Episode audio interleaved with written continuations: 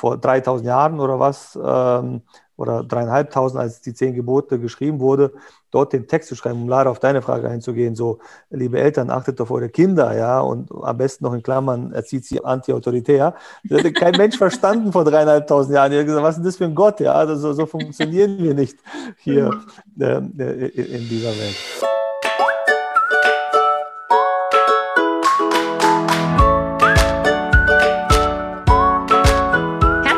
Zu Jesus und Pizza. Wir sind nach wie vor in unserer Staffel Die Zehn Gebote und allmählich sind wir bei Gebot Nummer, welches ist es? Fünf.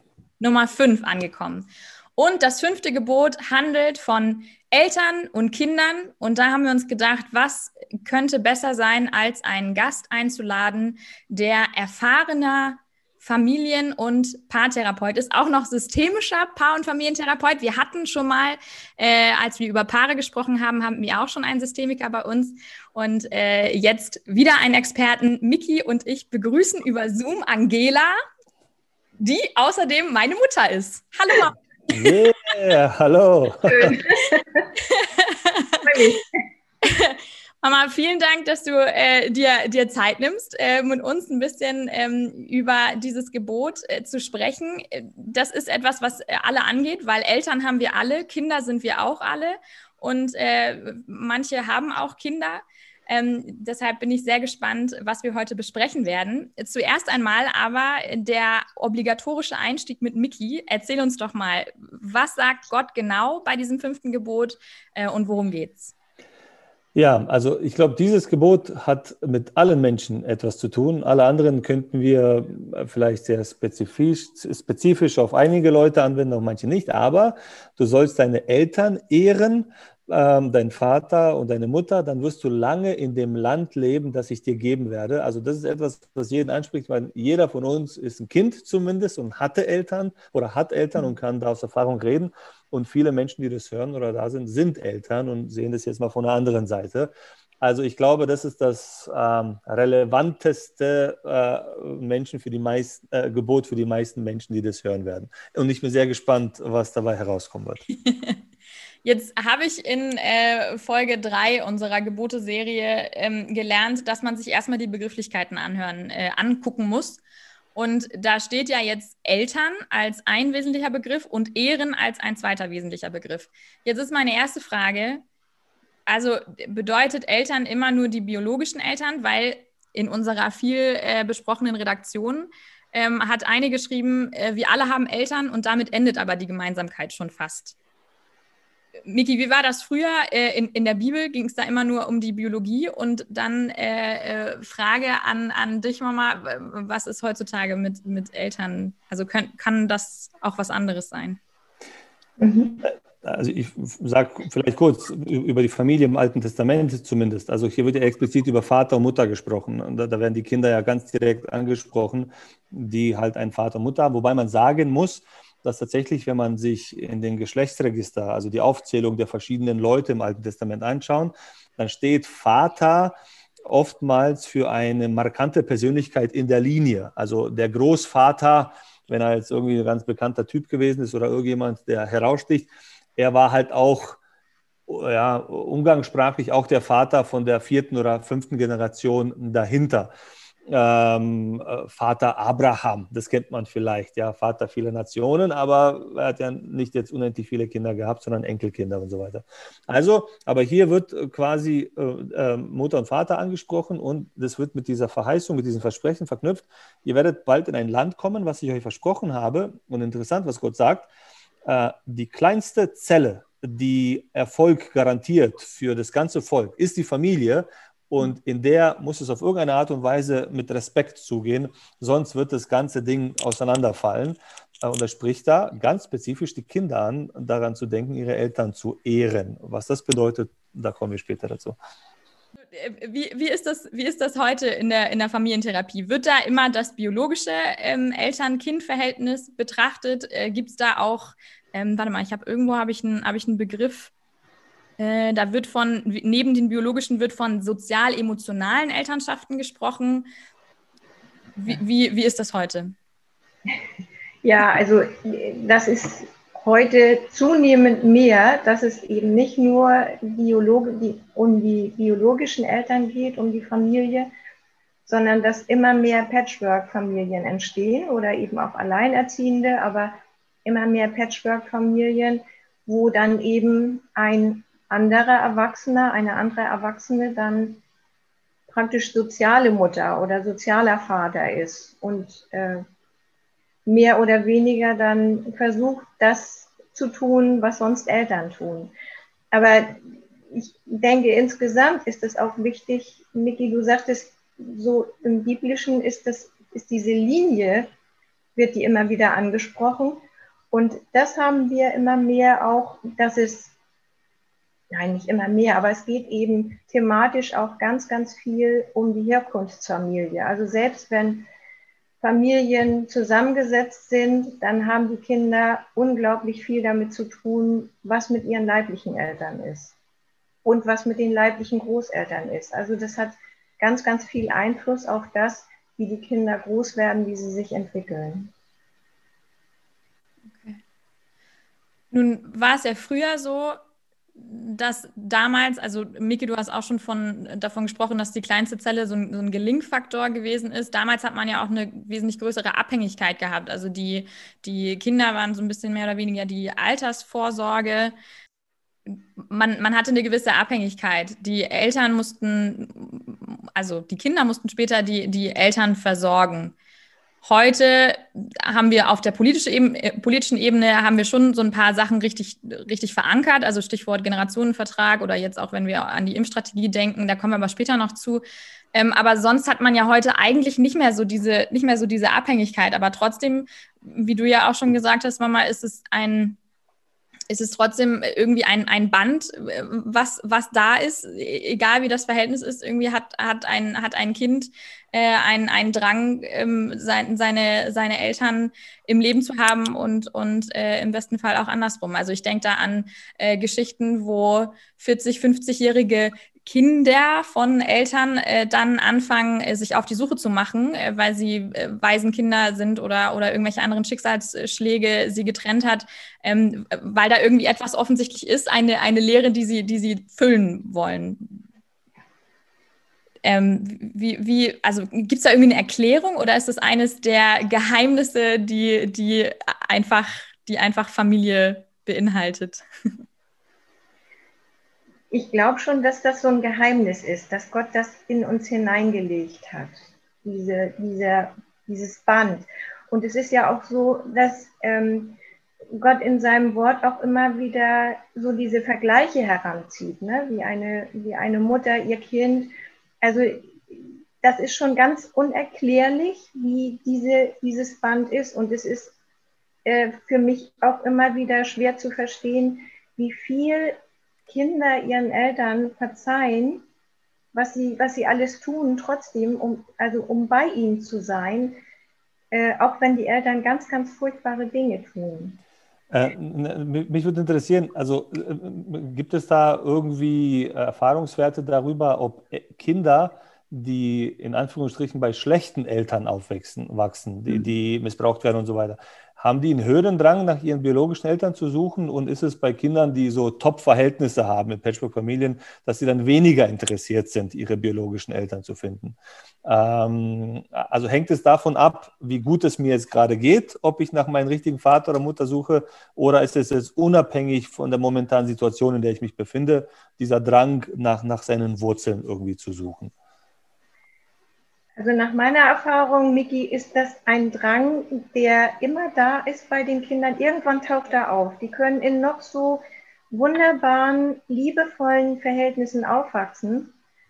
Irgendwann, meistens spätestens in, in der Pubertät, wird dieses Gefühl, dass da irgendetwas ist, was fehlt, äh, so stark, dass sie danach suchen wollen, nach ihren Eltern. Und, und äh, also manchmal sind ja dann auch sehr, sehr gute Eltern, Adoptiveltern oder auch Pflegeeltern bestürzt darüber, dass denen geht es so gut bei ihnen und trotzdem mhm. wollen die Kinder aber ihre eigenen leiblichen Eltern suchen.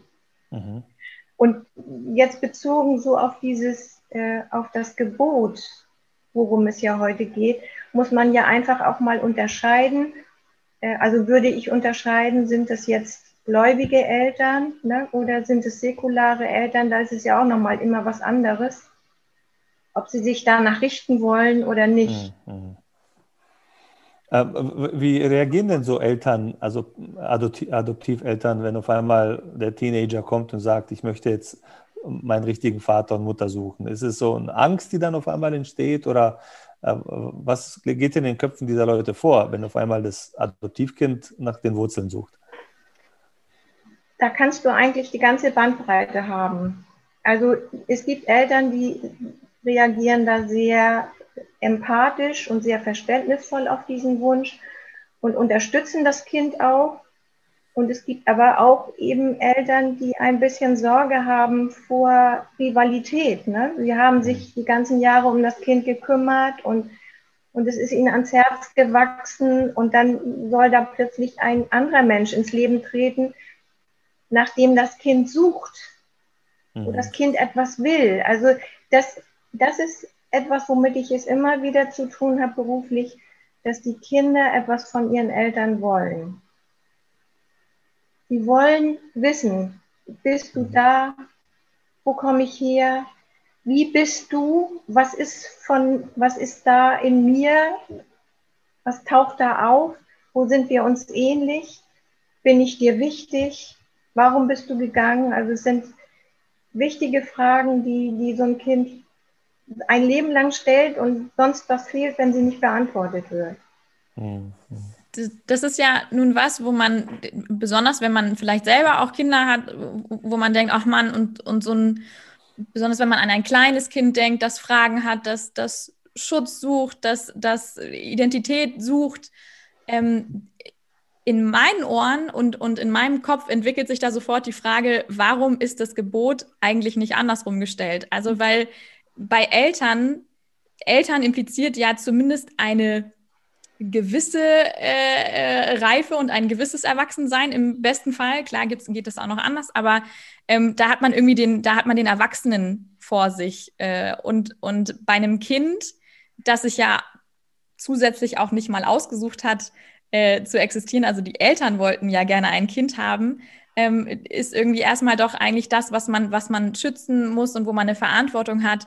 Ähm, und, und genau bei dem einen, was du sagst, frage ich mich, sollte das Gebot nicht eigentlich andersrum heißen? Sollte es nicht eigentlich sein, du sollst deine Kinder Ehren achten, schützen und alles für sie tun? Oder zumindest, wenn man sagt, okay, es, das eine Gebot ist, ist das mit den Eltern, aber dann gibt es noch ein zusätzliches, um, um das auch andersrum zu, zu gewährleisten und, und sicherzustellen, weil wir ja alle wissen, dass, dass genau diese, diese Tatsachen auch bestehen, dass eben Eltern einfach ordentlich Scheiße bauen können, ganz klar äh, ausgedrückt, ähm, und, und so ein Gebot andersrum eben unter Umständen nicht halten. Also mhm. warum ist es nicht andersrum? Ja. Pastor.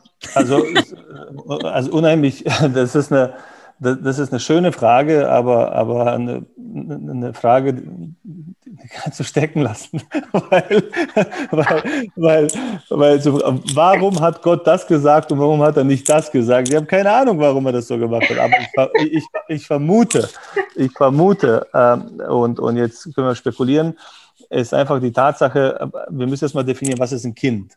Ja? Also schon auffällig, äh, auch in der Redaktion, als wir darüber gesprochen haben, die allererste Reaktion war auf einmal das Schutzbedürfnis eines armen, missbrauchten Kindes da als Grundidee. Ja, äh, hochinteressant. Aber da steht ja nicht geschrieben, dass es da ein vierjähriges Kind ist und er muss jetzt auf einmal irgendwie seine erwachsenen Eltern. Ich meine, äh, Lara, wir beide sind auch Kinder ja, ähm, und sind nicht mehr vier Jahre alt äh, und sind erwachsene Menschen, die voll im Leben stehen. Und das sagt schon etwas über den Charakter eines Menschen aus, äh, inwiefern wie er mit seinen Eltern umgeht. Jetzt gehen wir mal von einer ganz normalen Familie aus. Und ich denke, dass, dass 90 Prozent aller Familien alle irgendwo so einen Knacks haben an irgendwelcher Stelle, aber normal sind, funktionieren, laufen, Beziehungen sind da. Ich würde sagen, die Minderheit der Familien hat ernsthafte Probleme und, und, und Missbrauch und, und Hass und äh, Entfremdung. Und, und da bin ich schon froh, gerade in der heutigen Zeit, ich glaube, dieses äh, Gebot ist heute aktueller denn je, weil gerade so ein Automatismus kommt, ist, dass wir sagen, nee, nee, wir wollen mal die Eltern anschauen, wie sie sich zu den Kindern verhalten. Und ich sage ganz ehrlich, nee, äh, in der heutigen Gesellschaft soll diese Frage durchaus gestellt werden. Wie sollen sich Kinder äh, um ihre Eltern kümmern? Klar war das eine andere Welt damals und so, nur als Pastor bin ich unheimlich viel in Altenheimen unterwegs. Ja? Und ich muss ehrlich sagen, es gibt keinen Ort, der für mich mehr deprimierend ist als ein Altenheim. Nicht deswegen, weil es dort hässlich ist oder nicht gut riecht oder so, sondern einfach zu sehen, äh, teilweise, teilweise, wie bei allem Respekt, wie erwachsene Kinder mit ihren Eltern umgehen. Ja? Ähm, wo ich dann Eltern nicht wahrnehme als diejenigen, die alles kontrollieren, sondern als hilflose kleine Babys dort sehe die, die betteln nach, nach Aufmerksamkeit, nach Momenten äh, zusammen, wo, wo eine Postkarte von einer Enkelin zu Weihnachten ein Highlight der Woche ist und solche Dinge. Äh, und da sage ich, also die Frage muss schon erlaubt sein, was sagt es über mich aus? Jetzt, ich bin 42. Was sagt es über mich aus, äh, wenn ich meine Eltern nicht ehre? Ja, was auch immer dieser Begriff jetzt beinhaltet. Äh, und das ist jetzt erstmal das Setting, was Gott gelegt hat. Und da müsste man sich schon drüber unterhalten. Also wie kommt es, dass ich mit 42 Jahren auf einmal zu meinen Eltern ähm, nicht respektvoll bin, zum Beispiel, dass ich sie nicht ehre, dass ich sie ignoriere, dass ich sie ausnutze äh, und solche Dinge. Ist es nur die Retourkutsche für das, was mir angetan wurde? Oder ist es der Zeitgeist, in dem ich lebe, wo, wo ich mir der Nächste bin und ich es nicht gelernt habe, in einer gewissen Community, Symbiose, Liebesbeziehung zu meinen Eltern zu leben? Mhm. Ähm, ich will nicht alles auf die Eltern abwälzen jetzt, ja. Ich würde gerne mal die Kinder in die Verantwortung nehmen und später können wir dann über die Eltern schimpfen, was sie alles falsch gemacht haben. Angela, das muss doch jetzt runtergehen wie Öl, oder? Was ich gesagt habe. Total. Ich finde, du hast alles beantwortet. ich, ich habe früher habe ich so einen hab ich so einen, ähm, so einen Satz gehört, wenn du wenn du ein, äh, bevor du mit einem, mit einem Typen zusammenkommst, schau dir an, wie er mit seiner Mutter umgeht. Das ist, also, ihr da draußen, ich sage euch, ist ein guter Tipp. Ja, wirklich. Das wiederholt sich, ne? Ja, ja auf jeden Fall was, was, was wir uns sehr zu Herzen nehmen können. Und Miki, du hast eben das auch so gesagt, dass ähm, also ja der überwiegende Teil eigentlich aus einer in Anführungsstrichen normalen Familie kommt. Ne? Also es ist ja so, ähm, dass die meisten Familien irgendwie normal laufen. Und äh, die, es gibt eine Luise Redemann, die hat die Traumatherapie mitbegründet. Die ist auch Ärztin und hat da viele Bücher auch schon geschrieben und Fortbildung gemacht. Und sie sagt, die aller, allerbesten Eltern, die besten Eltern verursachen trotzdem in ihren Kindern Defizite. Also wir laufen alle in dieser Welt, alle mit Verletzungen rum. Da können unsere Eltern noch so gut und liebevoll gewesen sein und es, wollten es immer gut machen. Trotzdem tragen wir etwas mit uns herum. Und, es, und selbst wenn liebevolle Eltern ihre Kinder verletzen, wo sie dann später auch mit zu tun haben und vielleicht auch mit zu kämpfen haben mit diesen Verletzungen. Aber es gibt eben Eltern, die verursachen so viel in ihren Kindern. Und da glaube ich auch, dass der liebe Gott gute Gründe hatte, dieses Gebot als Gebot in die Welt zu geben. Ähm, dass das seinen Sinn hat. So wie du sagst, dass ich mir überlegen muss als erwachsenes Kind oder auch schon vorher, wie gehe ich mit meinen Eltern um? Wie bin ich Vorbild für meine Kinder? Und wie gehe ich auch mit zunehmend äh, schutzbedürftigen, einsamen Menschen um, die, die ich sehr gut kenne? Mhm. Und da fällt es sicherlich denjenigen, die aus einem liebevollen Elternhaus kommen, leichter als Menschen, die viele Verletzungen mit sich tragen, die die Eltern verursacht haben, die vernachlässigt wurden, ne, bis hin zu Gewalt und Missbrauch und wie dann Kinder mit ihren Eltern umgehen. Und das kann natürlich, also kann natürlich auch vielleicht so ein Aufsummieren und dann ein spätes Rache nehmen sein dass ich absolut den Kontakt abbreche und meine Eltern dann alleine lasse. Und das hat ja, schon äh, seine Berechtigung, sich dann doch Gedanken zu machen, wie sollte ich mit meinen Eltern umgehen. Also dass es schön ist, wenn eine Gesellschaft dazu kommt, mhm. dass sie sich darum Gedanken macht. Denn ich erlebe so viel, dass, ähm, dass es Kontaktabbrüche gibt, dass Eltern keinerlei Kontakt mehr zu ihren Kindern haben und umgekehrt. Sie wollen nichts voneinander wissen, wollen auch nicht das äh, Verhältnis verbessern, nicht dran arbeiten und abgesehen davon, was, was das ein Vorbild für dann ihre eigenen Kinder ist, die das dann auch wieder so machen, das zerreißt eine Gesellschaft. Du sagtest am Anfang, das ist die kleinste Zelle und wenn es da nicht gut läuft, das ist schlimm für eine Gesellschaft und das zerreißt. Ich glaube, was, was wichtig vielleicht zu betonen ist und, und das muss man einfach wahrnehmen, ist, dass äh, tatsächlich wir ein völlig neues Phänomen haben. Wir sind vielleicht die erste oder zweite Generation, die so mobil ist, dass man nicht mehr in der Nähe lebt. Also äh, das gab es vorher nicht. Also es gab halt immer die Großfamilie, mehrere Generationen, zumindest in einer Stadt, auf einem Hof äh, in der Nähe. Aber wenn man sich jetzt zum Beispiel uns hier anschaut, äh, Lara, wir beide, wir haben beide Eltern, die mehrere hundert Kilometer weit weg sind, manche sogar in Amerika, Berlin, Stuttgart, Hamburg und so weiter. Äh, wo werden unsere Kinder sein? Äh, auf andere und dann ist es keine Natürlichkeit mehr, äh, äh, Kontakt, Kommunikation und all diese Dinge, sondern das ist teilweise auch eine Anstrengung, die man, die man bewusst auf sich nehmen muss. Und das erschwert natürlich unheimlich vieles, äh, weil, weil das Leben nicht mehr so miteinander geteilt wird, ähm, was, was vielleicht hier und da mal Vorteile hat. Aber als dieses Gebot geschrieben wurde, hat es eine Bewandtnis gehabt, wo ein Kollektiv zusammengelebt hat. Nicht nur Familie, sondern Volk. Gemeinsames Projekt, alle laufen zusammen. Und es muss halt funktionieren nach einer gewissen Basis. Und Respekt war die Basis, weil wenn es die dann nicht gibt, dann und vor 3000 Jahren oder was ähm, oder dreieinhalbtausend, als die zehn Gebote geschrieben wurde, dort den Text zu schreiben, um leider auf deine Frage einzugehen, so, liebe Eltern, achtet auf eure Kinder, ja, und am besten noch in Klammern, erzieht sie auto, anti-autoritär. Das hätte kein Mensch verstanden vor dreieinhalbtausend Jahren. Er hat gesagt, was ist denn das für ein Gott, ja, also so, funktionieren wir nicht hier äh, in dieser Welt. Also schon eine Herausforderung und schon, also jetzt schon die Sorge, wenn ich an meine Kinder denke, also werden die auf einem anderen Kontinent irgendwann mal leben, was sehr wahrscheinlich ist. Ne? Und, und wie wird dann Kommunikation und Nähe aussehen? Mhm. Naja, vielleicht so wie jetzt. Also ne, man genau. kann das nutzen mit seinen Eltern, man kann telefonieren, das erlebe ich auch mit meinen Eltern, wie sie sich freuen, wenn ich einfach ganz viel anrufe. Das ist schon ganz viel. Mhm. Mhm. Das stimmt. Ähm, mir ist äh, bei dem, was wir gerade gesagt haben, ist mir noch eins eingefallen ähm, aus der Redaktion. Ich lese das mal einfach vor, denn Sarah schreibt, und das fand ich sehr cool, äh, Eltern sind Menschen. Nur weil sie Kinder bekommen, hören sie nicht auf, damit welche zu sein. Ihr Leben verändert sich lediglich um den Faktor Kind. Das zu wissen, kann den Umgang mit Eltern als Menschen erleichtern auch nochmal so ein bisschen Lanze brechen für die Eltern. Ähm, trotzdem, Kinder haben zumindest in den ersten Jahren ihres Lebens, glaube ich, ist für fast jedes Kind äh, Mama, Papa erstmal irgendwie der Held und, und kann alles und weiß alles und kann doch irgendwie nichts erschüttern.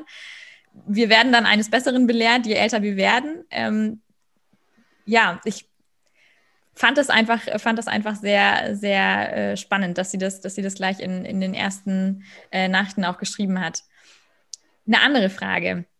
Was sind denn so, also vielleicht kannst du mal so ein bisschen aus dem, aus dem Nähkästchen äh, äh, plaudern. Jetzt natürlich nicht äh, konkrete Fälle, aber wenn du so an deine, an deine Arbeit denkst, gibt es da so, gibt es da so Probleme, Schrägstrich, Sachverhalte, Schrägstrich, weiß ich nicht, wo du sagst, das kommt eigentlich ständig vor oder irgendwie, weiß ich nicht, 60 Prozent meiner Zeit reden wir eigentlich oder ist das Problem, wenn Eltern und, und Kinder ein Problem miteinander haben, ist es eigentlich immer das oder ist eigentlich immer auf, das, auf den einen Sachverhalt zurückzuführen oder würdest du sagen, es ist immer total unterschiedlich und die Probleme sind so mannigfaltig wie auch die Charaktere der einzelnen Personen?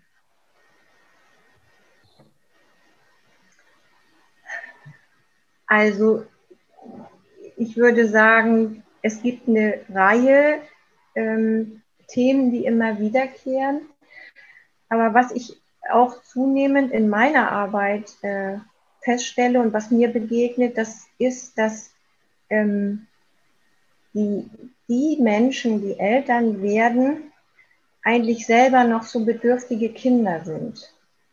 Also eigentlich noch nicht reif sind, um Eltern zu sein, weil sie selber noch so beschäftigt sind mit ihren eigenen Themen, dass da gar kein Platz ist, von sich wegzugucken auf ein Kind, das sich entwickeln soll, wo man auch sich selber dann zurückstellt und die eigenen Bedürfnisse mal in den Hintergrund schiebt.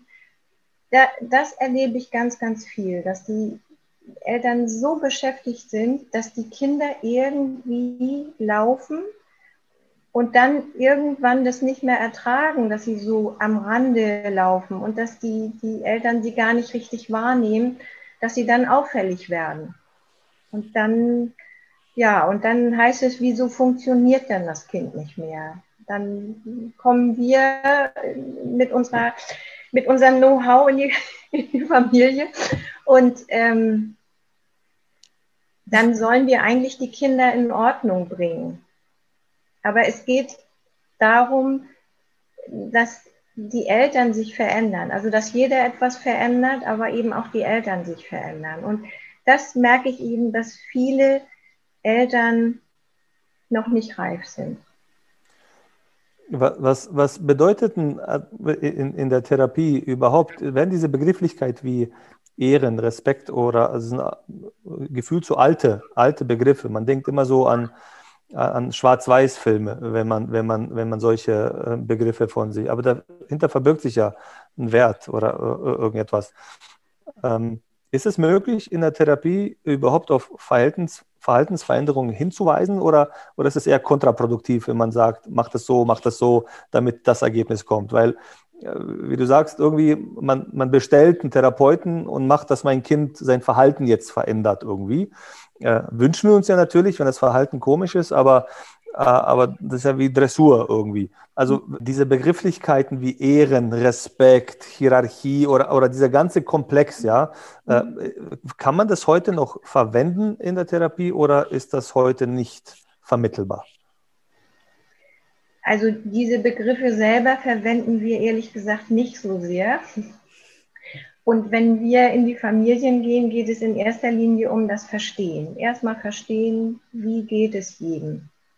Aber diese Begriffe, die du nennst, die höre ich ganz, ganz viel bei ausländischen, jugendlichen ausländischen Mitbürgern. Und dann wird aber äh, der Begriff Respekt also darunter wird dann verstanden, auch in der Regel, der andere, der hat Angst vor mir und tut genau, was ich will. Und das ist ja nicht das, worum es bei Respekt geht. Also da ist ja mhm. vergewaltigt dieser, dieser Begriff. Mhm, mhm. Aber unsere Arbeit, die dreht sich erstmal darum, alle zu verstehen und auch zu verstehen, was äh, braucht jeder Einzelne und was, wie, wie fühlt er sich. Und da geht es im weitesten Sinne um Ehre und Respekt. Aber ich würde sagen, dass wir, also dass wir versuchen, mit der Familie und sie dann auch dazu zu bringen, respektvoll oder wertschätzend miteinander umzugehen. Also bei uns ist dieser Begriff Wertschätzung sehr mhm. im Vordergrund. Mhm. Aber eigentlich ist das ja auch wie Respekt. Warum ich frage ist, also mhm. äh, gibt es in dem modernen Verständnis von Familie, jetzt im westlichen Europa, äh, wo wir leben, gibt es da eine Idee von, wie soll ich sagen, Hierarchie oder, oder, oder äh, nicht im Sinne von Wert, ich bin jetzt wichtiger als du oder ich bin jetzt irgendwie besser als du, sondern wenn es um Rollenklärung geht. Ja, ähm, also ist es vermittelbar zum Beispiel, dass ein siebenjähriges Kind nicht dieselben äh, Rechte oder wie auch wie, wie halt die erwachsene Mutter oder der erwachsene Vater? Oder äh, sieht man das als einen kontraproduktiven Ansatz an und sagt, okay, nein, es ist wichtig, dass, dass alle quasi gleich mitbestimmen Bestimmer sind oder so. Also es gibt diesen Begriff zu Hause bei uns zumindest, was man im Kindergarten gelernt hat, ich bin der Bestimmer. Ja, ja und, und dann, dann gibt es halt, dann sagen, na, ich bin der Bestimmer und so, ja, aber wer ist heute der Bestimmer, der, der Geburtstag hat, der ist halt der Bestimmer und so. Also ist es hilfreich, überhaupt in Hierarchien zu denken oder ist es eher etwas äh, nicht Hilfreiches?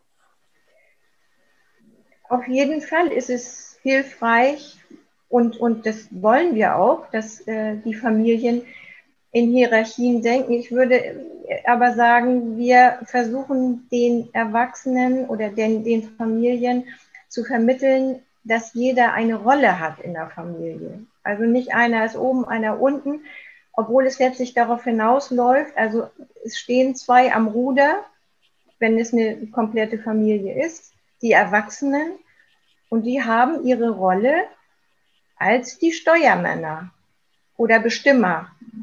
Und dann gibt es eben Kinder, die Kinderrollen haben. Und wir sind oft in den Familien, weil diese Rollen sich verschoben haben, mhm. weil die Eltern gar nicht in ihrer Rolle sind, dann übernimmt das ein Kind und die Eltern, die, ne, also da, darum geht es ganz, ganz viel, dass jeder wirklich in einer liebevollen, wohlwollenden Haltung in dieser Rolle sich befindet und sich da auch sicher fühlt. Das ist ganz viel unserer Arbeit. Und dann geht es ja nicht nur um Bestimmen, sondern dass auch die Erwachsenen in ihrer Rolle gucken, also was braucht das Kind? Verantwortung ja übernehmen und all diese Dinge. Genau, ja. Du sprichst jetzt von einem, einem Rollenmodell, wo, wo jeder seine, seine Rolle hat und es geht nicht unbedingt um, um eine hierarchische Gliederung, sondern einfach um, ein, um eine Aufgabenteilung. Ich habe mich gerade gefragt, Früher würde ich jetzt mal behaupten, war es, glaube ich, wesentlich klarer und auch vielleicht noch ein bisschen weniger komplex. Da war es irgendwie klar, so der Vater war das Familienoberhaupt und dann kam irgendwie die Mutter, die hat, weiß nicht, hat sich um den Haushalt gekümmert und die Kinder haben, sind respektvoll gefolgt und waren artig und brav und folgsam. Ähm, heutzutage, Miki, du hast schon das Wort äh, antiautoritäre äh, Erziehung benutzt. Es gibt ja auch noch einige andere Erziehungsstile. Es gibt eine Million Erziehungsratgeber, die einem alle möglichen verschiedenen äh, Dinge beibringen wollen und jeder sagt irgendwie ein bisschen was anderes. Ähm, wie ist das heute? Ist es am Ende, also gibt es heute so viele Möglichkeiten und alle sind irgendwie richtig? Oder, oder würdest du sagen, ähm, am Ende ähm, ist es eigentlich nicht komplexer geworden, es hat sich nur verändert? Fragst du mich jetzt? Ja. Wenn du antworten magst, sonst frage ich Miki wieder. Und frage ihn, welcher äh, Erziehungsstil bei denen zu Hause vorherrscht. Der beste. Dann erzähl, Miki. Tell me more. Ich höre dir, ich, ich hör dir erstmal gerne zu. Äh, ich habe ja eben schon gesagt, wir versuchen zu vermitteln, dass zwei am Ruder sind. Oder wenn es eine Familie ist mit allein, also eine Alleinerziehende oder ein alleinerziehender Vater. Es braucht ähm, Grenzen. Kinder wollen wissen, bin ich sicher, bin ich sicher aufgehoben.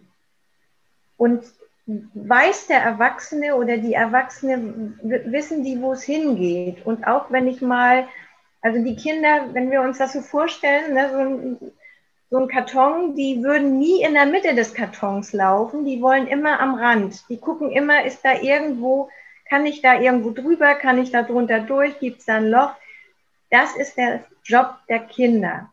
Die wollen aber wissen, gibt es diesen Halt? Und das müssen mhm. die Eltern eben in dieser wohlwollenden Haltung wissen. Und wenn es früher so war, dass der Vater das Oberhaupt war, und die, die Mutter hat gekocht oder so, wenn, wenn sie damit glücklich sind und sie haben ein gutes Modell und die Kinder sind glücklich und es gibt keine Gewalt, es ist alles gut.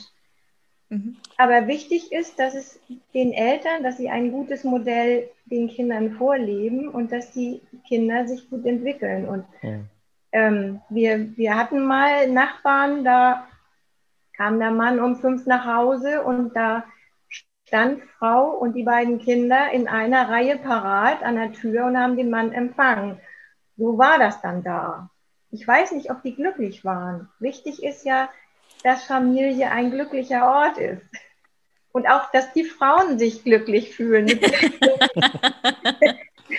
Also, Bin ich äh, vielleicht eine schöne Vorstellung, dass Frau und Kinder an der Tür stehen.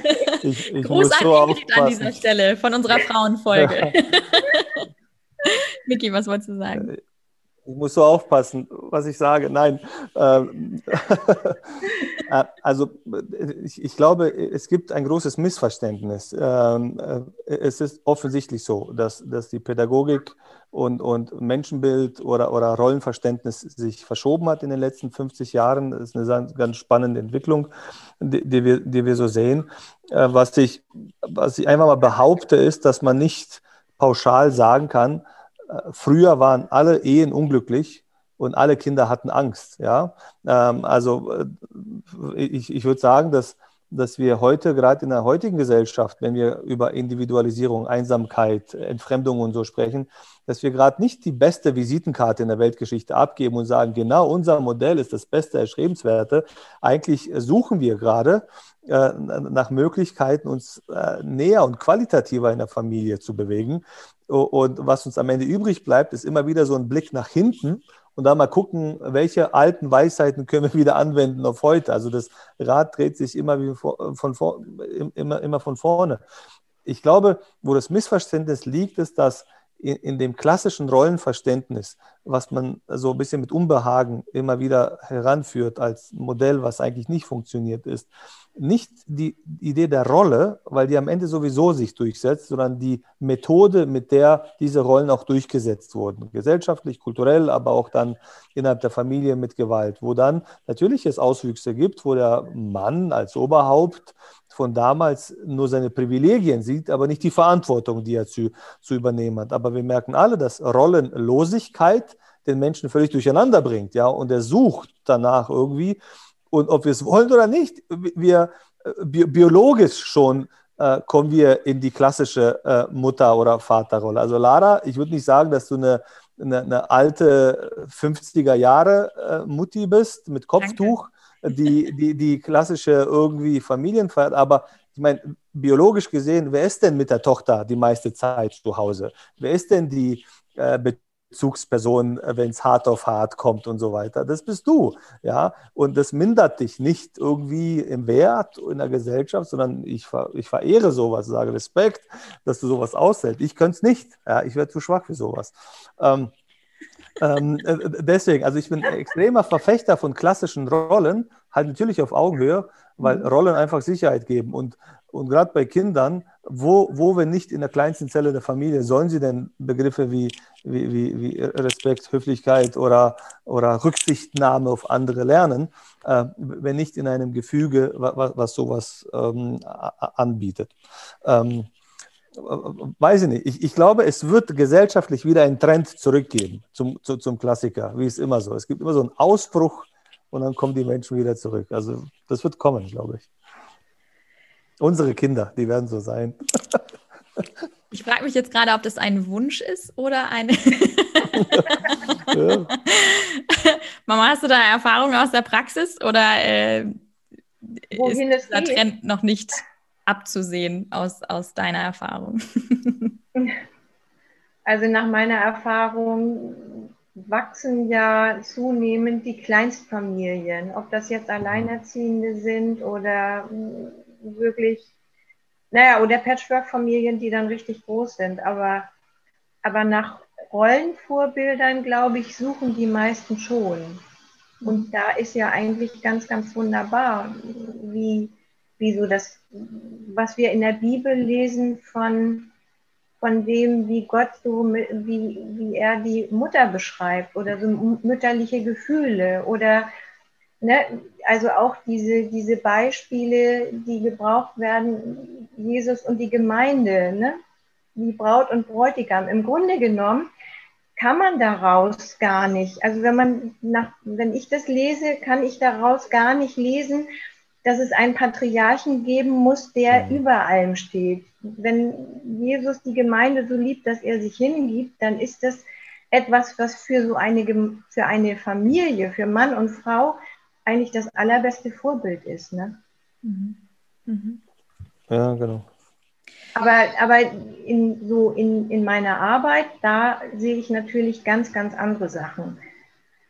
Mhm. Deshalb bin ich da ja auch dann in den Familien. Kann man sagen, dass generell Eltern äh, jetzt älter sind als, als früher? Ich glaube, früher hat man Kinder viel früher bekommen als jetzt. ich habe jetzt nicht recherchiert, aber irgendwie das erste Kind kommt jetzt durchschnittlich mit 28 oder so, mit 30. Früher war es mit 22. Ja, genau. Ähm, also ge gefühlt als erste Reaktion sehe ich das als einen Vorteil eigentlich, dass die Eltern nicht zu jung sind, wenn sie Kinder bekommen. Oder würdest du sagen, das könnte auch ein Nachteil sein? Also die Familien, in denen ich tätig bin, Miki, ist es tatsächlich so, dass das eher junge Eltern sind, mhm. dass dann ein Kind kommt. Es ist auch oft so, um von den Eltern wegzukommen, weil sie dann eine eigene Wohnung bekommen. Und hier ist es, es ist einfach schwer, eine eigene Wohnung zu kriegen. Aber wenn man ein Kind bekommt, dann mhm. kriegt man eine eigene Wohnung. Wow, okay. oder es passiert einfach. Also obwohl die Gesellschaft ja so aufgeklärt sein sollte, aber es passiert einfach so oft, dass ähm, halbe Kinder ungewollt schon Eltern werden und die dann auch wollen, die wollen dann auch Eltern sein, aber können es eigentlich noch gar nicht oder können es nicht ohne Unterstützung, weil ihnen einfach auch zu Hause die geeigneten Vorbilder gefehlt haben. Wir haben zum Teil überhaupt nicht gelernt, Mhm. Oder kein, ne, niemanden gehabt, von dem sie abgucken konnten, wie ist es denn? Wie macht man das dann, Mutter sein? Wie macht man das Vater sein? Was tut man denn dann? Was mhm. muss ich denn dann tun? Es ist nicht nur äh, mit dem Kind ein bisschen auf dem Schoß und spazieren gehen, dass da mehr dazu gehört. Und dann gibt es eben, ja, also schnell Probleme, wenn das Kind ein bisschen älter wird und und die Auswüchse, die haben wir dann in unserer Arbeit. Also ich finde halt ein interessantes Phänomen ist äh, gerade die Tatsache, dass äh, ich stelle es mir äh, praktisch vor oder besser vor, wenn Eltern älter sind, weil sie dann eine gewisse Reife auch haben, eine emotionale Stabilität, Dinge schon hinter sich haben und dann bereit sind. Natürlich, wenn sie zu alt sind, dann wird das Kind, mhm. glaube ich, oftmals so als Systemstörung empfunden. Man muss sein Leben auf einmal neu anpassen, mhm. obwohl man sich da äh, angefreundet hat schon mit dem Stil. Äh, die, die, Frage ist tatsächlich, wenn wir zum Gebot zurückkommen, Ehre, Mutter und Vater, ob das überhaupt möglich ist, wenn, wenn, jetzt sind wir wieder bei den Rollen, wenn, wenn Mutter und Kind oder Vater und Kind eigentlich eher auf der Freundesebene funktionieren äh, miteinander, weil sie so sehr jung sind und gerade nicht es diese Abgrenzung gibt zwischen zwei Generationen und Rollen. Äh, also ich stelle mir das unheimlich cool vor, mit meiner Mutter irgendwie in den Club zu gehen oder, oder uh, Dinge zu unternehmen. Das wäre wirklich witzig, wenn ich das mit meiner Mutter machen würde. äh, äh, aber auf der anderen Seite äh, stelle ich mir das auch kompliziert vor, ja, also sich da abzugrenzen. Und es gibt diese Klassiker, wenn die Mama unbedingt die beste Freundin sein will und dann mit den Freundinnen der Tochter abhängt, äh, das sind so Begriffe wie Ehre deiner Eltern, ein bisschen schwer zu übersetzen, oder? Ja, genau weil es eine ganz andere Ebene ist. Und wenn du sagst, du stellst dir das gerade so cool vor mit deiner Mutter, wie alt bist du jetzt, Miki? Ja, ja, zu alt. Zu das ist dann auch, ja, nee, aber das ist dann schon wieder was anderes, weil du, du und deine Mutter, ihr begegnet euch ja auf einer Erwachsenenebene. Das stimmt. Das ist ja. ja schon was anderes. Aber wenn Kinder oder Heranwachsende, die wollen nicht mit ihren Eltern auf einer Ebene sein. Das wollen sie eigentlich gar nicht. Und manche Eltern, die möchten das aber gerne, die möchten schon Freunde sein und das funktioniert nicht, weil die Kinder, die wollen die Eltern als Eltern wissen, als Erwachsene, als Ratgeber, mehr oder weniger, wenn sie älter werden oder, ne, also die sollen schon in ihrer Funktion bleiben. Das fordern eigentlich die Kinder heraus. Sonst entwickeln sie sich nicht gut. Aber das eine schließt das andere doch nicht aus, oder? Also man geht es nicht darum, dass, dass das irgendwie die wichtige Basis ist, dass man sagt, diese Rolle muss erfüllt sein. Genau. Und dass dann aber zusätzlich man ein, eine Beziehung haben kann, die, ich weiß nicht, vielleicht ist es auch einfach, vielleicht ist das, was wir Freundschaft nennen, bei Elternschaft aber eigentlich mit inkludiert und deshalb müsste man gar nicht sagen, dass es zusätzlich Freundschaft ist, weil es einfach mit zum Job dazugehört. Aber also Mama, ich würde sagen, wir haben ein gutes Verhältnis. Und äh, also äh, der ein oder andere äh, Wellnessurlaub, den wir zu zweit gemacht haben, ähm, oder wenn ich daran denke, ähm, was ich dir alles anvertraue, ähm, so da, da würde ich jetzt sagen, dass, dass man unser Verhältnis schon auch mit einer Freundschaft zusätzlich zu, zu dem äh, Mutter-Tochter-Verhältnis ähm, auch äh, vergleichen kann. So. Also oder? Sind wir gar keine Freunde? ich, Jetzt ich, kommt's raus. Ich, finde das, ich finde es nur problematisch, wenn das Bedürfnis nach Freundschaft bei den Eltern größer ist als bei den Absolut. Kindern. Absolut. Ja. Also wenn ich ohne mein Kind nicht leben kann, in dem Sinne, dass ich sage, ich muss ein Teil in allen Bereichen deines Lebens sein, äh, ich glaube, dann, dann wird es ein bisschen schwierig. Und ich glaube, dass es vielleicht tatsächlich auch ein bisschen Zeitgeist und auch ein bisschen äh, fehlende Distanz vom Alter her, dass das merke ich oftmals, dass Eltern unheimlich große Schwierigkeiten haben, sich unbeliebt bei ihren eigenen Kindern zu machen. Also, also die Liebe der eigenen Kindern ist, ist der höchste Wert, die größte Währung, die es gibt. Und wenn ich die verliere, äh, dann, dann, dann weiß ich nicht mehr, wo ich stehe. Und dann macht man sich so, äh, nicht erpressbar, aber schon sehr un unsicher letztendlich und, und will alles nur dafür tun, um geliebt zu werden. Und ich glaube, als Kind würde mich das sehr stressen. Ich, ich, ich, permanentes Gefühl zu haben, ich muss die Gefühle meiner Eltern befriedigen, ich muss sie immer glücklich machen, ich musste immer dafür sorgen, dass sie, und ich glaube,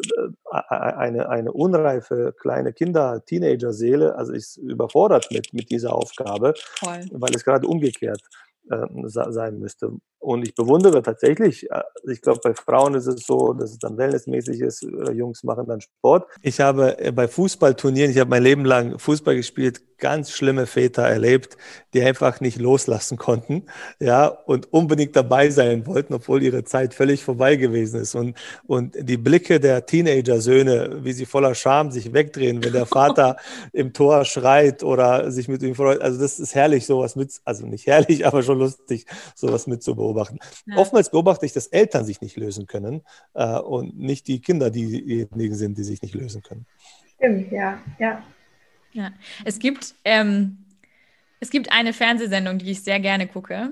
Sie heißt Ninja Warrior Germany. Und da gibt es eine, da gibt es ein, äh, eine Familie, wo äh, Vater und Sohn immer teilnehmen und, und die feuern sich an und die liegen sich dann aber auch heulend in den Armen, wenn der eine früher rausgeflogen ist. Und das ist immer ganz witzig, weil man irgendwie, man, man guckt sich das an und auch die, die äh, Kommentatoren sind auch immer so, ja, so nach dem Motto, sie sind schon speziell, aber irgendwie, äh, irgendwie ist es auch schön, das anzusehen. So, ähm, ja, wo man einfach sieht, so, naja, da, da haben sich irgendwie sowohl äh, Vater als auch Sohn und, und ähm, ja, das, das hat da irgendwie einfach, hat da irgendwie einfach gepasst. Aber ich gebe dir total recht, es gibt äh, auch, auch so viele Eltern, die es total übertreiben. Auf der anderen Seite Kinder, die entweder total empfindlich sind oder, oder einfach zu Recht sich dann eben auch wehren und sagen, ey, das ist mir jetzt echt zu tight. da, ähm, klar, das, das, gibt es, das gibt es eben auch. Ähm, ich habe, sorry, ja, sag nochmal. Aber, aber Miki, bei, bei diesen Fußballvätern, ne, da sind ja wieder die Väter nicht so in ihrer Erwachsenenrolle. Ne? Die schlüpfen genau. wieder wie alt sind die dann in dem Moment? Ne? Und das ist dann natürlich für so ein Kind peinlich. Mhm. Und äh, das, was du beschreibst, Lara, so bei dieser Familie, die scheinen das gut hingekriegt zu haben, eben, ne? Von irgendwie, der Vater war erwachsen eine Weile als Vater, als Elternteil und irgendwann ist es dann übergegangen in eine Freundschaft oder in so eine freundschaftliche Beziehung schon. Mhm. mhm. Das, das ist wunderbar und ich glaube, das haben wir auch hingekriegt. Yes. okay. Und Miki, und Miki, das, was du sagtest, dass, die, dass dich das stressen würde, wenn du ständig drüber nachdenken müsstest oder wenn du gefordert wirst, die, also die, deine, deine Eltern oder deine Mutter oder dein Vater emotional zu versorgen. Damit haben wir auch viel zu tun. Mhm. Das, das ist schon so, dass oft die Eltern mehr ihre Kinder brauchen, um sich emotional zu versorgen, als umgekehrt. Denn das sollte ja sein, dass die Eltern es tun, mhm.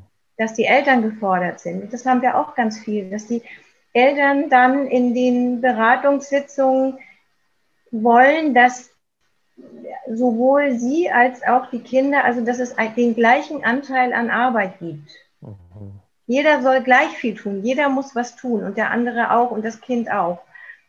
Und wo wir immer wieder versuchen deutlich zu machen, es gibt eine Verantwortung des Erwachsenen. Du sagtest das am Anfang, Lara, die Erwachsenen entscheiden, dass es ein Kind gibt, einen Menschen gibt. Natürlich entscheidet Gott das, aber die Erwachsenen, die entscheiden sich, ein Kind zu bekommen. Und deshalb haben sie eine größere Verantwortung. Und das, das den Eltern auch gerade in emotional schwierigen Situationen deutlich zu machen, dass sie die Verantwortung tragen. Und zwar für alles verantwortlich sind, für ihre Gefühle, für ihre Gedanken, für ihre Worte, dass sie die Verantwortung tragen und nicht der andere oder das Kind oder die Frau oder der Mann. Das gehört so zu diesem Reifungsprozess, was ich am Anfang sagte, wo ich oft damit zu tun habe, dass die Eltern gar nicht reif sind, dass sie nicht für sich die Verantwortung übernehmen, sondern das abwälzen wollen auf das Kind, das benimmt sich nicht richtig und deshalb bin ich so oder auf das Außen. Damit haben wir viel zu tun. Mhm. Mhm.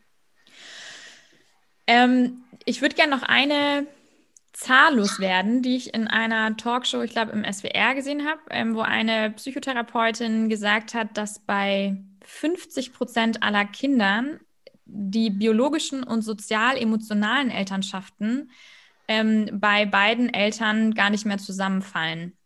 Ähm, was natürlich auf der einen Seite darauf zurückzuführen ist, dass es natürlich auch viele Alleinerziehende inzwischen gibt. Das heißt, man kann sich nicht mehr auf beide verlassen oder also es sind nicht mehr beide vor Ort, sondern dann vielleicht nur noch einer. Aber ist natürlich eben auch, wir haben ganz am Anfang haben wir, äh, haben wir von äh, Missbrauch und, und Gewalt gesprochen, wo es oder, oder einfach Weisen, ähm, wo, wo Mama und Papa im biologischen Sinn nicht vorhanden sind. Ähm, aber es eben zum Glück, und das, das fand ich irgendwie so schön, dass es diese sozial-emotionalen Elternschaften eben auch gibt. Das ist halt, weil wir haben jetzt sehr viel und, und ich glaube, das hat natürlich auch mit unser aller Background zu tun. Wir, wir kommen alle aus, aus ähm, stabilen Elternverhältnissen, würde ich jetzt mal sagen, ähm, und haben deshalb natürlich viel mehr den Blick jetzt auch gehabt auf biologischen Elternschaften. Ich finde aber eben, ähm, diesen, diesen Begriff der sozial-emotionalen Elternschaften sehr beruhigend, weil es einfach bedeutet, dass jemand, der, auch wenn er sich vielleicht auf die Suche begeben hat oder ähm, es versucht hat, ähm, dieses Gebot zu halten, äh, aber es eben auf, aufgrund von dramatischen äh, Schicksalsschlägen oder ähnlichem nicht möglich war, dass es eben auch diese sozial-emotionalen Elternschaften mhm. gibt ähm, und es damit auch die Möglichkeit gibt, wenn die Biologie versagt hat, sage ich mal, äh, trotzdem auch diese, diese Lücke zu füllen. Das war mir wichtig nochmal zu sagen. Jetzt müssen wir langsam zum Schluss kommen. Ähm, ich ich würde aber äh, sehr gerne noch eine Frage stellen. Ähm, wir haben jetzt, und, und du hattest da jetzt gerade auch schon einen Tipp quasi für die Eltern mitgegeben. Dadurch, dass wir aber ja, um nochmal beim Gebot zu bleiben, äh, das, das Thema ja nochmal haben, Vater und Mutter ehren, wo es um die Kinder geht. Hast du Hast du, also gibt es irgendwie so, so die, keine Ahnung, eins, zwei, drei Kniffe, Tipps, weiß ich nicht, die man, die man vielleicht auch in der, in der Therapie oft hat, wo man, wo man den Kindern sagt, so, hey, damit klappt es mit deinen Eltern gut? also im Grunde genommen finde ich das gar nicht so schwierig, das zu sagen. Tipp für, für die, sowohl für die Kinder als auch für die Eltern, also ähm, man sollte sich, also der Marshall B. Rosenberg, der Begründer der gewaltfreien Kommunikation, er hat gesagt, man sollte sich jemanden vorstellen, den man richtig cool findet. Also vielleicht die Jugendlichen, die sie, jemand, den sie richtig cool finden und die Erwachsenen, die Eltern, den sie richtig toll finden, irgendein Idol. Und so mit dem Kind oder mit den Eltern sprechen. Und Ne? Also er fand, er selber fand Gandhi ganz toll und er hatte ein Problem mit seinem Sohn, der immer, wenn er sich kämmte über dem Waschbecken, dann fielen immer die Haare da ins Waschbecken rein und Gandhi ist ja bekanntlicherweise, hat er ja eine Glatze gehabt. Und das war dann schon ein bisschen kurios, wenn er dann mit seinem Sohn sprach und sich eigentlich Gandhi vorstellte und es ging um lange Haare im Waschbecken. Aber das Prinzip ist klar, ne, dass man sich eigentlich oft etwas herausnimmt, entweder als Eltern mit dem Kind ganz, ganz viel oder auch umgekehrt in der Pubertät. Und dass man das nie machen würde mit seinem Idol, wenn man mit dem die Gelegenheit hätte zu sprechen. Mhm. Das ist das eine. Und wir sagen oft den Eltern in der Beratung, dass egal, sie können so viel erziehen, wie sie wollen, die Kinder machen uns ja sowieso alles nach. Also, dass es wichtig ist, das allerbeste Vorbild zu sein. Und das, da kommen wir ja, da schließt sich irgendwie so der Kreis, da kommen wir wieder auf das Gebot, ne? wenn wir uns daran halten und gucken, wie möchte Gott, wie wir mit unseren Eltern oder Kindern umgehen und wie geht Gott auch mit uns um. Und ich finde, das ist auch noch so ein schöner Aspekt, wenn man gläubig ist, dass man vieles auch von der Liebe Gottes versteht, wenn man eigene Kinder hat. Was man bereit ist zu tun oder was man auch bereit ist zu lassen. Aber wie liebevoll Gott mit uns umgeht und immer wieder neu und immer wieder neu und immer wieder neu, egal was passiert ist, einen neuen Anfang zu machen. Und das ist doch so wunderbar. Und auch Eltern, die uns vielleicht ganz, ganz viel in unserem Leben verletzt haben, wenn sie dann so alt sind, sie, wir werden dann auch irgendwann alt. Mhm. Das ist so schön, wenn wir ein gutes Vorbild auch da sind. Jetzt musste ich gucken, dass ich so meine ganzen Notizen, dass ich noch so ein bisschen was in, in, letzten, in meinen letzten Redefluss einbauen konnte. ja. Jetzt Mal habe ich alles untergebracht.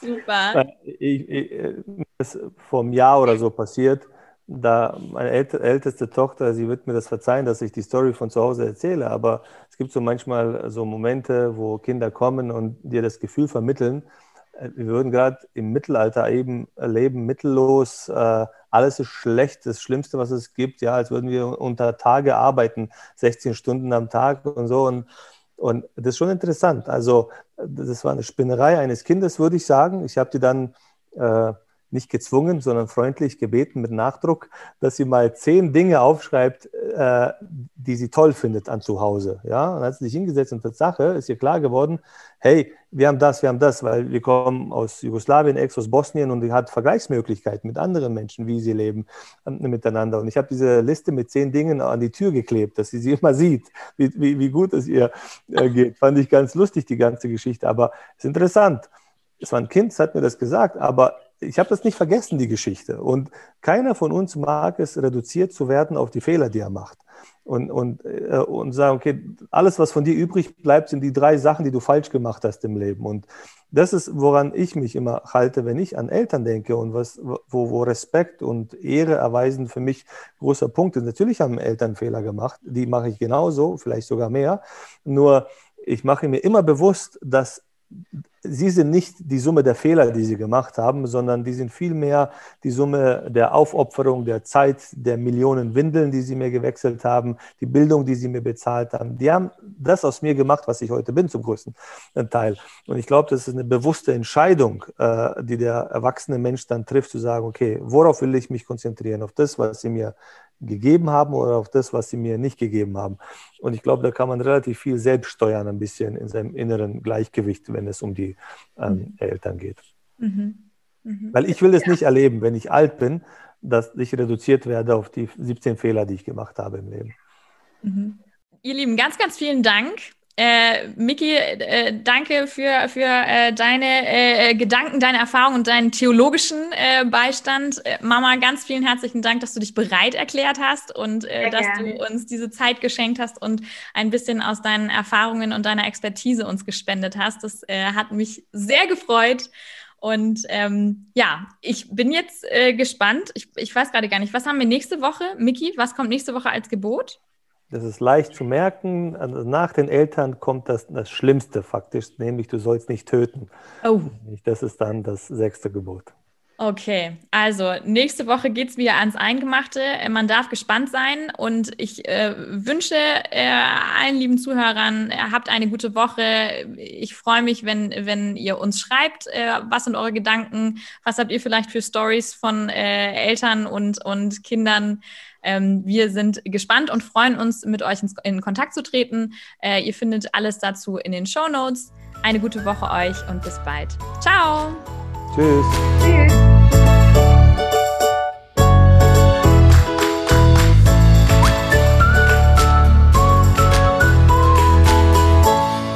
Ja, ich hatte, ja, ich hatte mir ein, hatte ich mir noch aufgeschrieben, mit was passiert, also was passiert mit jedem Einzelnen individuell, wenn er diese Bindung nicht hat. Also so ein bisschen, was sind so die, was sind die Folgen, wenn dieses Gebot nicht gehalten werden kann? Das war das, was ich, was ich mir. Ich weil, nicht, er, weil er geschädigt wurde vorher, oder was? Ja, also wenn jetzt irgendwie, also wenn jetzt, wenn jetzt Eltern mit Kindern brechen oder Kinder mit Eltern brechen und sagen, ich habe keinen mhm. Bock mehr und egal ob jetzt, also die, die auch keinen Ersatz haben, keine, also wo, wo so. man sagt, ich habe, ich habe keine Vater- oder Mutterfigur, ob jetzt im biologischen oder ja, anderen okay, Sinne. Okay. Ähm, und ja. da so ein bisschen, also da hatte ich, hatte ich am Anfang noch gedacht, das zu fragen, aber dann sind wir irgendwie, sind wir noch woanders hingekommen. Also keine Ahnung, gibt es da irgendwie, gibt es da, also ist da ein, ein einheitliches Folgenbild? Werden diese Menschen dann depressiv? Werden sie, also, weil ich, weil ich so gedacht habe, also ich, ich bin darauf gekommen, ähm, weil es ja früher ähm, hatte ich ja auch gesagt, da, da, gab, es eine, gab es eine Abhängigkeit. Wenn, wenn Vater und Mutter nicht geehrt wurden, dann, dann hat das zumindest für Vater und Mutter schon mal bedeutet, dass sie nicht versorgt wurden. Und mhm. Ähm, bei, den, bei den Kindern, wenn die, im, wenn die in, diesem, in diesem Familienzusammenhalt nicht drin gewesen sind, dann waren sie auch meistens schutzlos, weil das einfach eine wichtige Konstitution früher gewesen ist. Heute sind wir unabhängig. Heute ähm, können wir auch unser Leben bestreiten, ähm, wenn wir als Single äh, leben und überhaupt gar keinen Familienzusammenhalt haben. Trotzdem gibt es ja diese Bindung und gibt es auch dieses Verlangen nach dieser Bindung. Das heißt, irgendwo muss das ja in uns angelegt werden. Aber was passiert, wenn wir es eben nicht schaffen ähm, oder nicht die Möglichkeit dazu haben oder uns aktiv dagegen entscheiden, äh, so eine Beziehung in unserem Leben zu haben? Aber ich glaube, das ist, also das ist ein, eine Störung also wenn ein Mensch sagt, ich möchte kein Beziehungswesen mehr sein, ja. Nein, äh, nur ein Beziehung, also vielleicht Freunde schon, ah, aber Eltern. Aber nicht, nicht kein, ah, genau, also kein, ich, ich so, so, nach dem Motto, ich brauche keine Eltern. Ja. Meine Eltern haben mich mein ganzes Leben lang enttäuscht. Ah, okay. Ich brauche keine Eltern. Oder ich habe keine und ich will auch keine. Weiß ja. ja. ja. Also das verursacht sicherlich eine ganze Menge. Ich hatte dich, als du das aufbrachtest, da hatte ich dich so verstanden, dass das um Bindungsstörungen im Kleinkindalter geht. Ne? Wie, ah. wie, entwickelt sich die Bindung zwischen Kind und Eltern?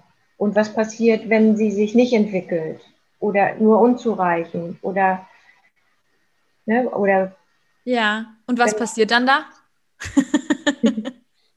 naja, also das ist schon eine ganz, ganz wichtige Sache, dass, ähm, dass die Kinder eine Bindung zu ihren, also gerade die ganz kleinen Kinder eine Bindung zu ihren Eltern entwickeln und die Eltern das auch ähm, aktiv, aktiv, äh,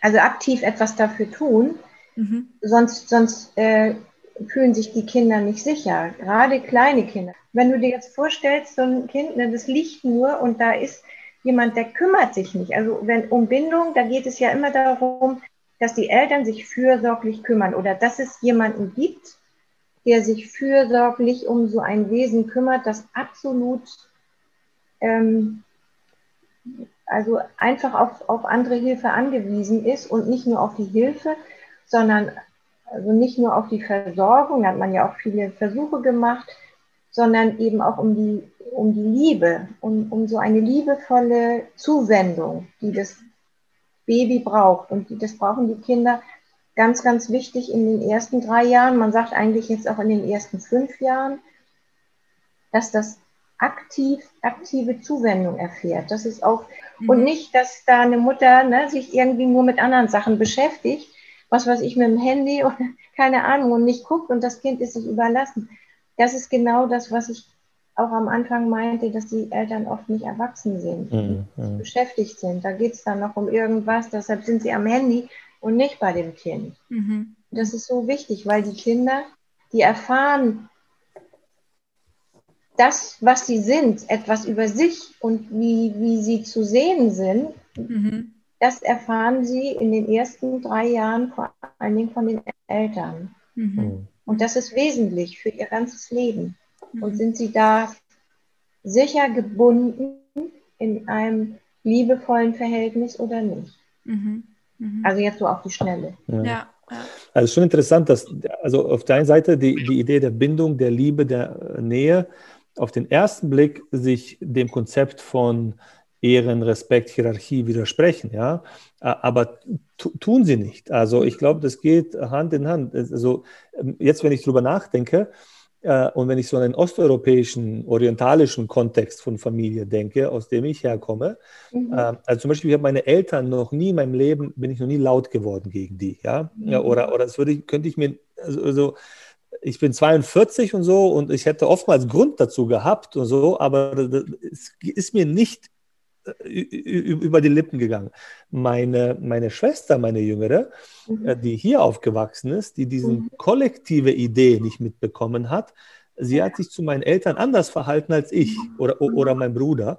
Mhm. Wenn ich darüber nachdenke, jetzt in meiner Straße in Boston oder, oder in dieser Stadt, die Leute, die ihre Eltern nicht respektiert haben, die wurden dann vom kompletten Kollektiv eigentlich geächtet. Ja? Mhm. Äh, also das ist der, der so zu seiner Mutter ist, verstehst du so? Der, der, der ist unten durch bei allen Menschen, der kann irgendwie der größte Philanthrop sein, aber deine Mutter und dein Vater hast du so und so behandelt, vergiss es, mit dir mache ich keine Geschäfte, mit dir, also dein Charakter ist, ist nicht gut genug. Also, und im Nachhinein merke ich, dass die Idee von Respekt, Ehre, Hierarchie oder wie auch immer, auch wenn die manchmal sehr so stupide eingebläut wird, mhm.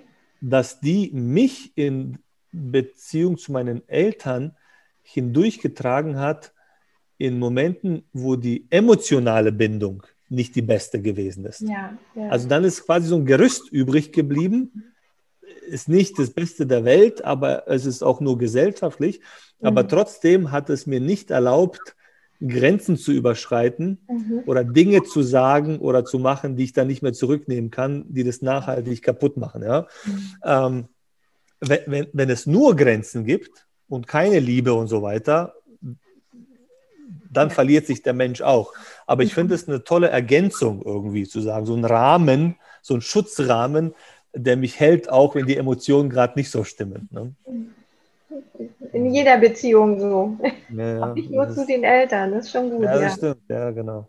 Ich finde es total cool, vor allem, wenn das halt wirklich so gesellschaftlich einfach so etabliert ist. Also natürlich geht es nicht darum, dass man das um jeden Preis, ne, ja. um wieder an das Extrem zu denken, aber, aber so grundsätzlich finde ich, ist es total cool und, und fand ich das total schön, das gerade zu hören, habe so gedacht, so, ach Mann, ich finde, dass das so so in, in unserem kulturellen, äh, kulturellen Kontext finde ich zu wenig stattfindet. So, wo mhm. einfach zu, also auch wenn ich so denke, ich meine, wir hatten die Folge mit, mit der Schule, wo man mhm. auch einfach merkt, irgendwie so, es gibt irgendwie immer weniger äh, Respekt irgendwie gegenüber den, gegenüber den Lehrern, so, was natürlich auch nicht von, von ungefähr kommt. So. Also so dieses so, du hast irgendwie als Erwachsener eine gewisse Autorität und als Eltern erst recht, das ist, das ist gesellschaftlich überhaupt nicht mehr so verankert, so in unserem Kulturkreis, was ich eigentlich schade finde, wo ich mir so denke, wenn man da jetzt mhm. irgendwie so ein, so ein Mittelding hätte,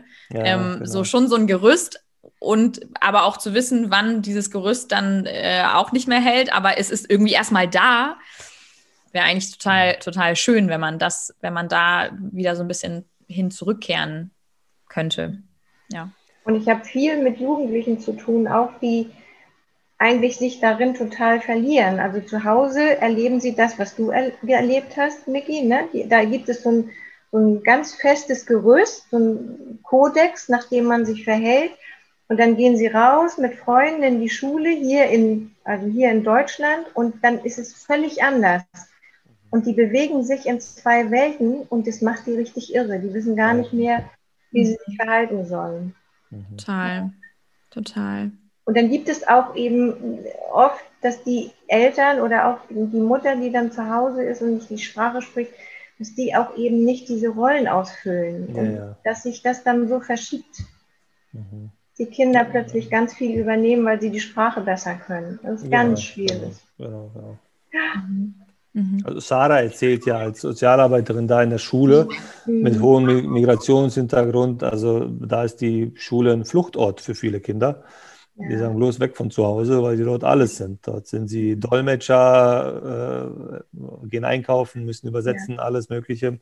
Und da gibt es halt Väter und Mütter oder Väter in der Regel, ähm, die, die, die zwar auf den Rahmen pochen, Respekt, Ehre, was weiß ich, ja, aber diese, dieses Bindungselement nie zustande gebracht haben, Genau. emotional sich zu nähern. Und dann bist du in der Tyrannei natürlich, ja, äh, wo du versuchst zu fliehen. Das ist dann. Das, das Heftigste, das war mal mit einer Klientin, die hatte zwei Söhne und der Mann der hatte die Familie verlassen. Sie war alleinerziehend, hatte allergrößte Schwierigkeiten. Und sie erzählte mir, als sie mit ihrem Mann nach Deutschland gekommen ist, da sagte er, jetzt brauchen wir uns nicht mehr um die Kinder kümmern. Wir sind jetzt hier in Deutschland, die machen das schon. Mhm. mhm. Ja, ja, ja, ja, klar. Und dass dann kein Respekt da ist und Ja, ja. alles ja. verloren geht und die Kinder nur noch ausscheren und um sich schlagen, das, das ist logisch. Können nicht, können nicht anders. Mhm.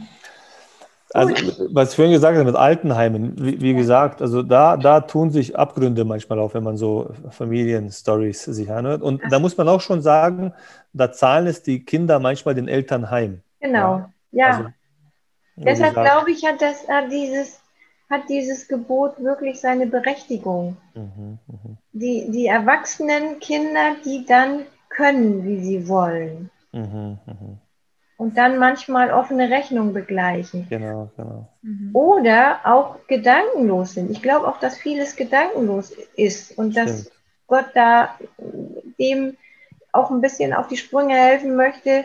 Also nicht, ihr befindet euch jetzt voll im Leben und habt viel um die Ohren, aber denkt an die Eltern, die Mhm. einsam sind, für die ihr mit, mitunter die einzigen, ne, du sagtest das, Ja. eine Karte von der Enkelin. Wie Mhm. furchtbar. Mensch, wie, Also die Generation, die Nachkriegsgeneration, ich habe extrem hohe Sympathie für die Leute, äh, weil wenn man sich reinfühlt in ihre Welt, also äh, Ja. was die erstens erlebt haben, ja. und welche Blockaden die emotional erlebt haben durch die Schrecken, egal auf welcher Ebene, und dann äh, die Verantwortung, das Land wieder aufzubauen, gleichzeitig Kinder in die Welt zu setzen und also die Belastung, also ich denke immer, ich bin mega belastet oder sowas, ja. Ja. Aber wenn ich mir vorstelle, ich wäre ein Vater in den 50ern, ja, Ja. äh, Schuldgefühle, Landaufbau, Existenzängste und auf einmal Kinder und das alles unter einen Hut zu bringen, die bereuen es alle später am Sterbebett, wenn die sagen, ich war ein schlechter Vater, eine schlechte Mutter, ich hätte mehr geleistet. Aber ich habe höchsten Respekt vor den Leuten, weil die Zügigkeit von denen kann sich, glaube ich, heute keiner mehr vorstellen, aber was es bedeutet hat. Ne? Ja. Ja. Ähm, und dann, und das, das habe ich mit oft mit Leuten gehabt, die 68er-Generation, die dann zum ersten Mal, gerade in Deutschland ist es ein Problem, die dann zum ersten Mal ihre Nazi-Generation Eltern ausgequetscht hat. Ne? Ähm, es gibt einen Grund, warum alte Leute nicht gerne über diese Zeit reden, weil sie alle sagen, und verschiedene Artikel haben das auch gezeigt, weil die Kinder das oft in einer anklagenden Art und Weise gefragt haben. Also sie haben nicht aus Interesse gefragt, sondern als Anklage, wie konntet ihr nur? Ja? Mhm. Ja, und deswegen gab es dann einen Riesenbruch oftmals mal zwischen zwei Generationen, weil der Elefant im Raum nicht angesprochen werden durfte. Erst die Enkelgeneration Mhm. hat vorurteilsfrei gefragt. Ja, und deswegen gibt es ganz viele Opa-Enkelkind-Beziehungen, die viel mehr Austausch haben über Krieg als ähm, Eltern-Kind-Generation. Also es ist Wahnsinn, also wie so kollektiv es eine, eine Verschiebung gegeben hat. Ne? Also das ist Ja. Mhm.